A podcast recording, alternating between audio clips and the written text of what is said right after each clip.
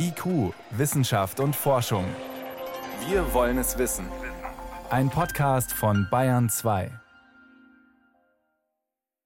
Darf man Menschen dazu verpflichten, sich impfen zu lassen? Heikles Thema heute im Bundestag. Ich teile ausdrücklich die Auffassung, dass eine Impfung vernünftig ist. Trotzdem halte ich die Idee, der Staat lege für alle Bürgerinnen und Bürger fest, was vernünftig ist, zumindest für problematisch. Worum es gehen muss, ist der Schutz des öffentlichen Gesundheitssystems. Darum muss es gehen.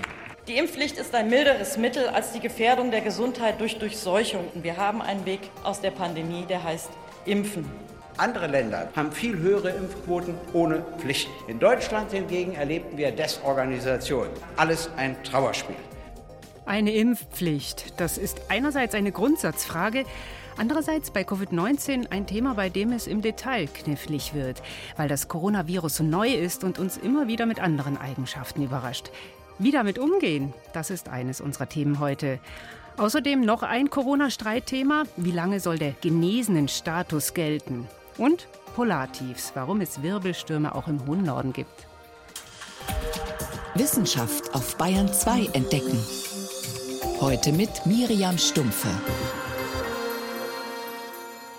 Der Bundestag müht sich ab mit der Debatte um eine Impfpflicht. Lange war sie ein Tabu. Dann, kurz bevor die neue Regierung unter Olaf Scholz ihr Amt angetreten hat, kamen die ersten entschiedenen Forderungen, auch aus den Reihen der Ampelkoalition.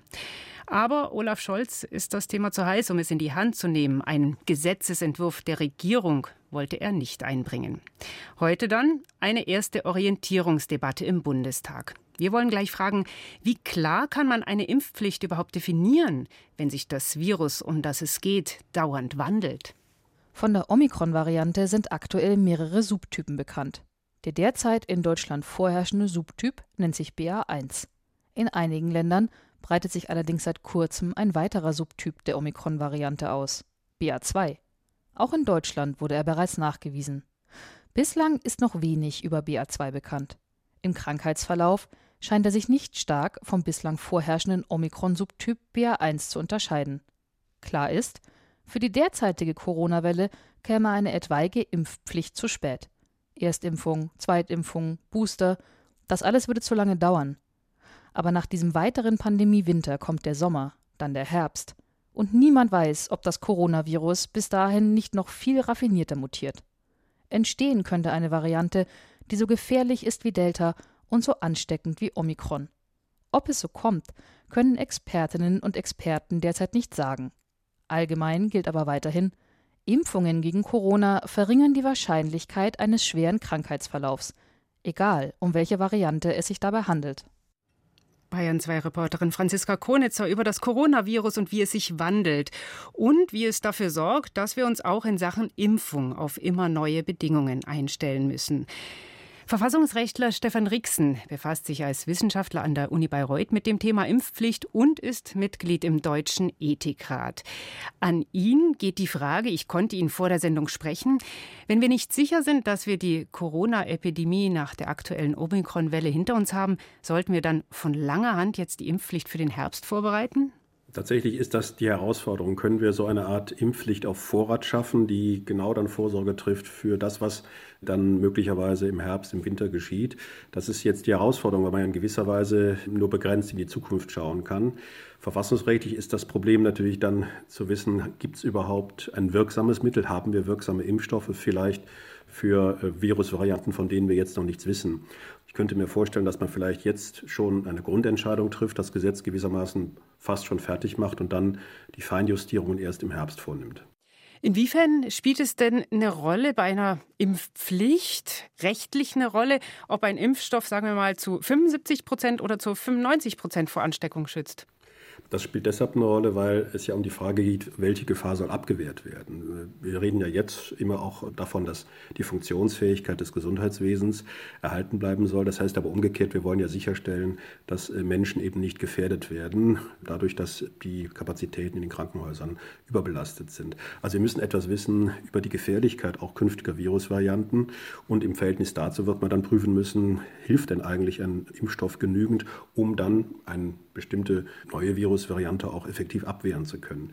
Das heißt, es ist jetzt äh, schon nicht einfach, einerseits Vorsorge zu treffen, das muss dem Grunde nach sein, gleichzeitig aber präzise zu regulieren. Das wird, glaube ich, nur geschehen können, dass man jetzt eine Grundentscheidung trifft und dann im Herbst nochmal die Feinheiten regelt. Wie wirksam muss denn ein Impfstoff sein, um eine Pflicht zum Impfen zu rechtfertigen?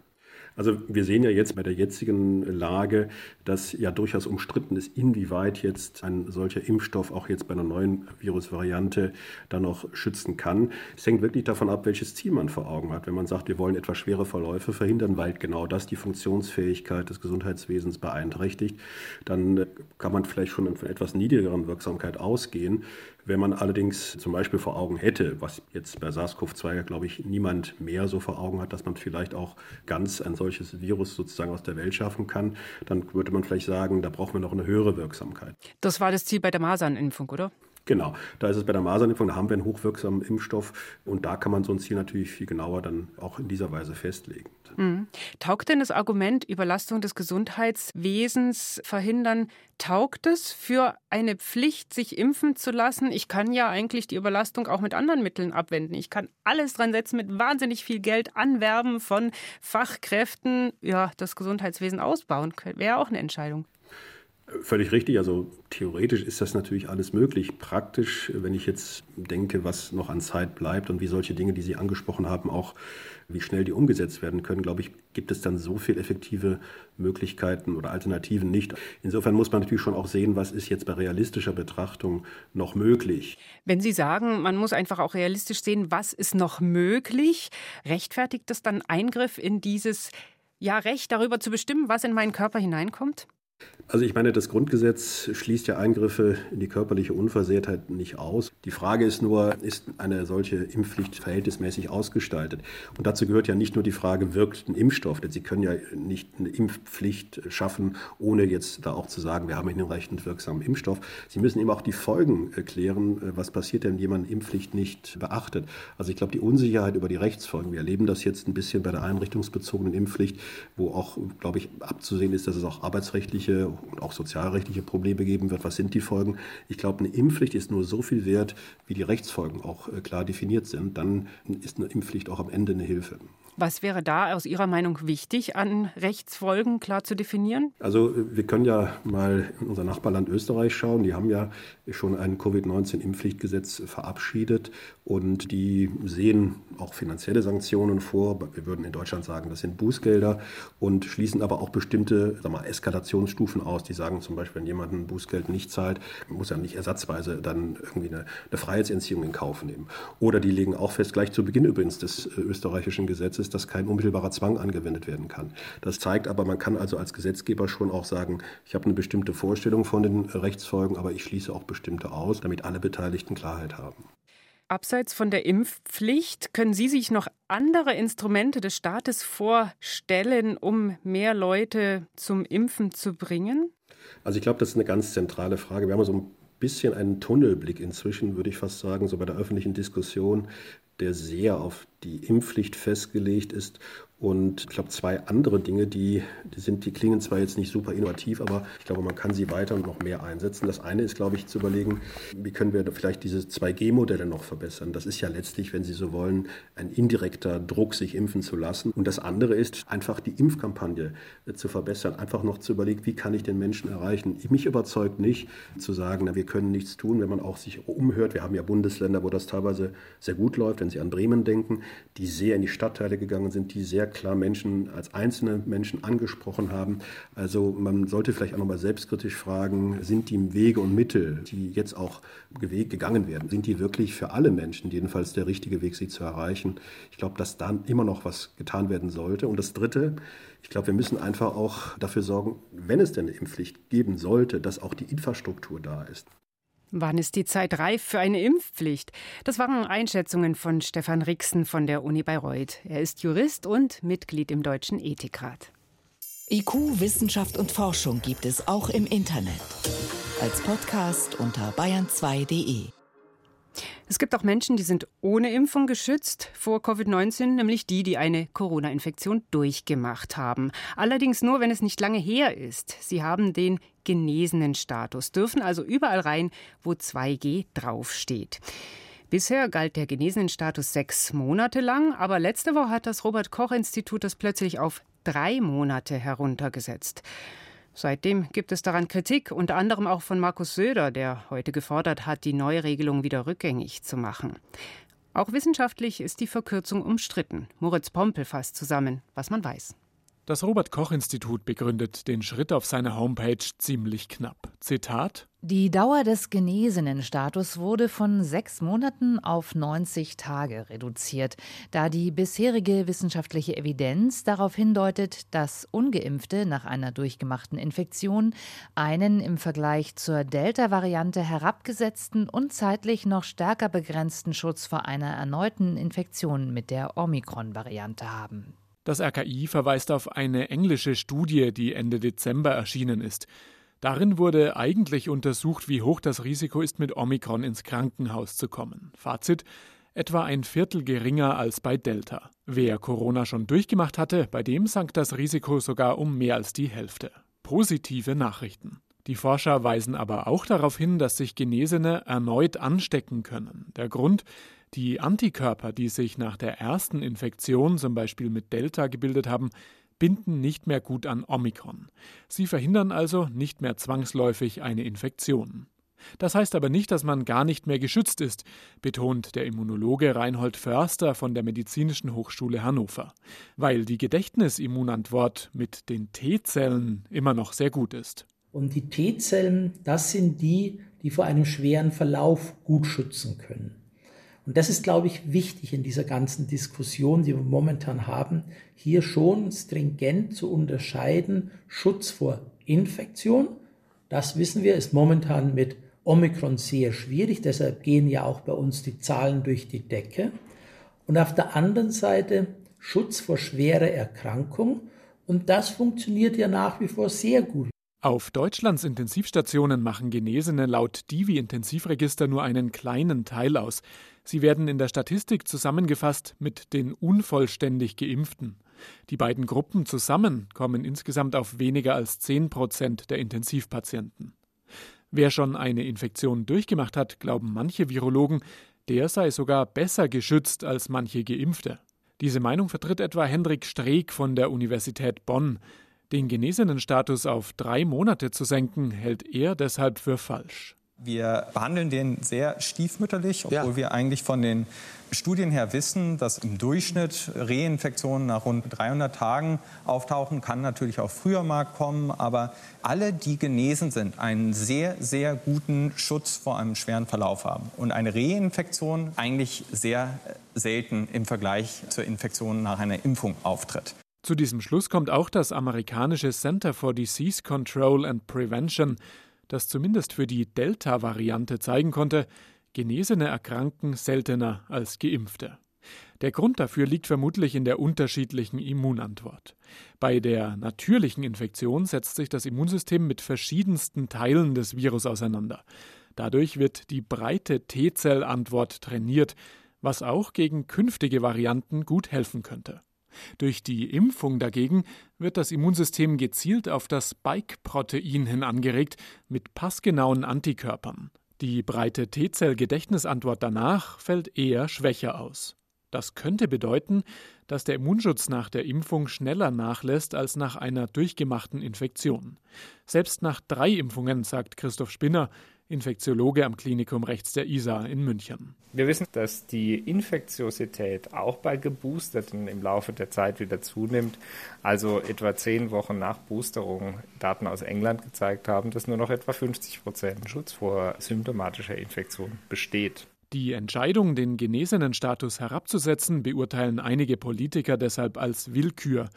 Viele andere Länder haben sich dafür entschieden, Genesene und Geimpfte weiterhin gleich zu behandeln und für wenigstens sechs Monate das Covid-Zertifikat zu geben. Danach aber, glaubt Immunologe Reinhold Förster, sei es auch für Genesene sinnvoll, sich zusätzlich impfen zu lassen. Wenn man quasi nicht geimpft ist und dann sich einmal infiziert hat und dann genesen ist, dann hält der Schutz nicht lange an. Das ist deutlich besser und so wie es beim Immunisieren auch ist, wenn man sich zwei oder dreimal mit diesem Erreger oder Teile von dem Erreger immunologisch auseinandersetzt. Moritz Pompel war das über die umstrittene Entscheidung, den genesenen Status zu verkürzen. Bayern 2. Wissenschaft schnell erzählt. Das macht heute mein Kollege Johannes Rostäuscher und wir beginnen mit einem unheimlichen Objekt im All. Ja, es ist ein bisschen so wie dem Kinofilm Don't Look Up. Ein Student, der auch mittlerweile Doktorand ist in Wirklichkeit, entdeckt vom Teleskop aus einen sehr ungewöhnlichen Himmelskörper. Aha. Aber anders im Film als im Film ist es kein Komet, der jetzt auf die Erde zurast, sondern etwas, wovor es bislang noch keinen Namen gibt weil man es noch nie gesehen hat. Wie schaut es aus, was der gesehen hat? Es ist eine Art rotierender, sterbender Stern, der zumindest auf dem Teleskop erscheint und wieder verschwindet. Alle 20 Minuten strahlt er immense Radiostrahlung aus, so ein bisschen wie ein Pulsar, aber viel, viel langsamer. Und das hat man bisher noch nie gesehen. Also das sagen die Wissenschaftler der Curtin-Universität in Perth in Westaustralien, die das entdeckt haben. Sie kennen nichts Vergleichbares. Ein Pulsar zum Beispiel, der würde alle paar Tausendstel Sekunden so ein Signal aussenden. Eine Supernova, also ein Stern, der am Ende seines Lebens explodiert, macht auch seine Art Kommen und Gehen, braucht aber Monate dafür. Unserer, der ist kleiner als die Sonne, der liegt irgendwie so dazwischen. Mhm. Die Australier sagen, man hat immer vorhergesagt, dass es so einen verhältnismäßig langsam pulsierenden, sterbenden Stern geben muss. Aber keiner hat erwartet, dass man den einfach so am Teleskop entdeckt, weil offenbar niemand damit gerechnet hat, dass er so hell ist. Also eine tolle Entdeckung, aber nochmal zur Sicherheit, anders als der Komet in Don't Look Up, der tut uns nichts, oder? Naja, er ist zwar ziemlich nah, aber das ist astronomisch gemeint 4000 Lichtjahre, also der ist ungefährlich. Gut. Und jetzt hören wir den berühmten Wheeze-Honk-Ruf des Hippopotamus amphibius. Aha. Übersetzt heißt Wiesonk erst Keuch, dann Hub. Also das ist ein typischer Flusspferdruf. In dem Fall stammt das Pferd aus Mosambik. Und dafür haben die Artgenossen ziemlich gute Ohren. Die erkennen, ob da jetzt ein Freund, ein Kumpel ruft, ein Nachbar oder vielleicht so ein gemeiner Bösewicht aus einem anderen Landkreis, wo die mit den tiefer gelegten GTIs herumfahren, also genauer aus einem weiter entfernten See. Mhm. Französische Forscher haben die Flusspferde jetzt mit unterschiedlichen Aufnahmen, also eben von diesen unterschiedlichen Gruppen beschallt? Ja, ich erkenne nichts, aber die Flusspferde, haben die dann da anders darauf reagiert oder so? Tatsächlich. Und wenn das Wieshonk jetzt von jemand von dem entfernten See kommt, dann haben die aufgeregt gebrüllt und Kot verspritzt, um ihr Revier zu markieren. War es vom Nachbarsee, da war die Redaktion, Reaktion schon viel Moderator und war es ein Gruppenmitglied, dann haben die gar nicht reagiert oder nur ein bisschen zurückgebrüllt. Und die Forscher hat jetzt überrascht, dass die Flusspferde das so genau unterscheiden können, wer da schreit, aber auch, dass sie sich offenbar mit denen aus dem gleichen See als Gruppenmitglieder begreifen. Also vertraute Stimmen mögen auch Flusspferde. Wir wechseln dafür jetzt ins bayerische Voralpenland. Das ist auch vertraut, nach mhm. Pestenacker im Landkreis Landsberg am Lech. Da gibt es ja diese Jungzeit, jungsteinzeitliche Siedlung Pestenacker. Aus der Zeit vor 5500 Jahren. Entdeckt hat man sie vor ungefähr 90 Jahren. Die Reste Mehr gibt es nicht, freigelegt seit gut 30 Jahren. Ja, und ein kleines Freilichtmuseum gibt es auch. Gibt es da mittlerweile mit einer Feuerstelle und allen möglichen Bienenhäusern. Früher waren da wohl 19 Holzhäuser bewohnt von Steinzeitmenschen der Altheimer-Gruppe. Die Altheimer sind bekannt für eine besondere Keramik mit wenigen Verzierungen. Und jetzt aber, warum waren diese 19 Holzhäuser keine Pfahlbauten, obwohl es damals noch sumpfiger war als jetzt? Viel mhm. sumpfiger, weil vor allem das Klima damals feuchter war, viel mehr Niederschläge. Und das ist jetzt paradox, das war gleichzeitig wohl der Grund dafür. Forscher aus Leipzig haben jetzt mit komplizierten Buchungen herausgefunden, weil es viel mehr geregnet hat damals, war in der Mitte von dem Tal ein recht tiefer Fluss und der hat wie eine Drainage den Grundwasserspiegel gesenkt und quasi das Tal trockengelegt. Also hätte eine Moorlandschaft sein können, war aber keine. Neues zur Steinzeitsiedlung Pestenacker. Geheimnisse oder bekannte Stimmen unter Flusspferden und ein seltsames Objekt im All. Das waren die Meldungen mit Johannes Rostäuscher.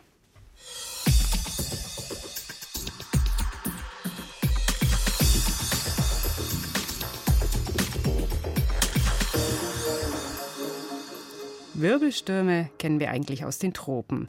Hurricanes zum Beispiel, die sich in Äquatornähe über dem warmen Atlantik bilden. Oder Taifune, die Pendants dazu in Südostasien. Antriebskraft ist Wasser, das über 26 Grad warm ist. Da bilden sich dann große Tiefdruckgebiete, die sich immer schneller drehen. Bei speziellen Wetterlagen hat man auch schon sogenannte Medicanes beobachtet, quasi die kleinen Geschwister der Hurricanes über dem Mittelmeer. Aber Wirbelstürme im hohen Norden, das klingt absurd. Zu kalt ist das Wasser dort. Doch es gibt sie wirklich. Zwar sind diese sogenannten polaren Tiefdruckgebiete eine Nummer kleiner als ihre Verwandten in den Tropen, trotzdem können auch sie Unheil anrichten. Thomas Sambol über ein erstaunliches Wetterphänomen. Strenges Winterwetter sind die Bewohner von Tromsø in Nordnorwegen gewohnt. So wie Erik Samuelsson, der an diesem Wintertag vor ein paar Jahren gerade von der Arbeit nach Hause ging. Doch an diesem Tag hatte das Wetter Ungewöhnliches zu bieten. Ich verließ mein Büro und dachte, oh, eigentlich sollten wir doch schlechtes Wetter haben. Aber es war richtig schön, blauer Himmel. Und dann nur zehn Minuten später der Weltuntergang. Der Verkehr brach völlig zusammen. Man konnte nichts mehr sehen. Es war das komplette Chaos. Heute weiß Erik, dass an diesem Tag das sogenannte Auge eines polaren Tiefdruckgebiets über die Stadt hinweggezogen ist. Wie im Inneren eines Hurrikans herrscht dort relativ ruhiges Wetter. Dann aber rauschte rasend schnell die Sturmfront heran, und das Tor zur Arktis, wie Tromsø auch genannt wird, versank in den Schneemassen, die sie mit sich brachte. Das Ganze dauerte ein oder zwei Stunden. Dann war das schlimmste Wetter wieder vorbei. Für den Meteorologen Magnus Ovid vom norwegischen Wetterdienst sind all das typische Kennzeichen eines polaren Tiefs. Das sind sozusagen mehrere Wetterlagen auf einmal, die so ein Polartief zu einer ganz schönen Herausforderung machen können. Also das geht alles wahnsinnig schnell und sie sind so klein und verändern sich ständig.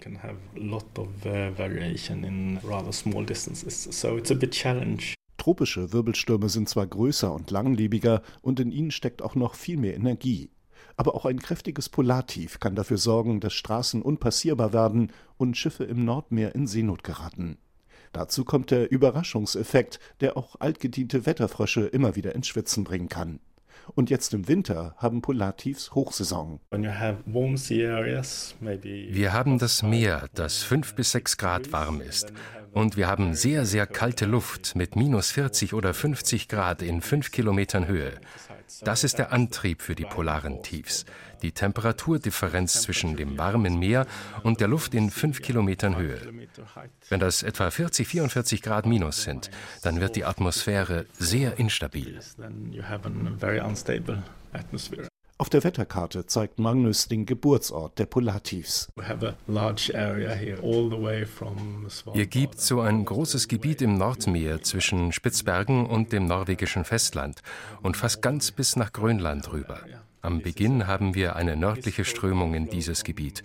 Dieser kalte Luftstrom nimmt Feuchtigkeit auf über dem Meer, die Luft steigt auf und kommt dabei durch kleine Störungen in eine Drehbewegung. Und dicht am Festland explodieren die Wolken dann förmlich. Es gibt extrem starke Niederschläge. In Form von Eisregen oder Schnee.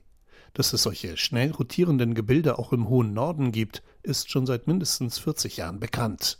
Dass sie so schwer vorherzusagen sind, liegt an ihrer geringen Größe und den vielen Faktoren bei der Entstehung der Wirbel, die auch immer noch weiter erforscht werden. Und erst seit gut zehn Jahren können die Wissenschaftler in Tromsø Satellitentechnik nutzen und so auch die blitzschnellen Richtungsänderungen der Polartiefs zuverlässig verfolgen. Manchmal haben wir nur ein oder zwei pro Jahr. Es können aber auch zehn oder zwanzig sein. Das hängt immer davon ab, wie viel kalte Luft aus dem Eis auf das wärmere Meer trifft. Und sein Kollege Geir Böhm ergänzt. Einige bleiben auf dem Meer, andere können auch den südlichen Teil Norwegens treffen. Und ganz selten erreichen sie sogar den Norden Deutschlands. So wie im März 2006, als ein schwaches Polartief bis zur Nordsee vorstieß. Im mittleren Schleswig-Holstein kam es dadurch zu überraschend heftigem Schneefall. Kiel erging es damals ein bisschen so wie Tromsø, Innerhalb kürzester Zeit hatte das kleine, wilde Wetterphänomen aus dem hohen Norden dort für über 20 Zentimeter Neuschnee gesorgt. Polare Tiefdruckgebiete, Wirbelstürme im Norden. Das war's in IQ Wissenschaft und Forschung. Ich bin Miriam Stumpfe.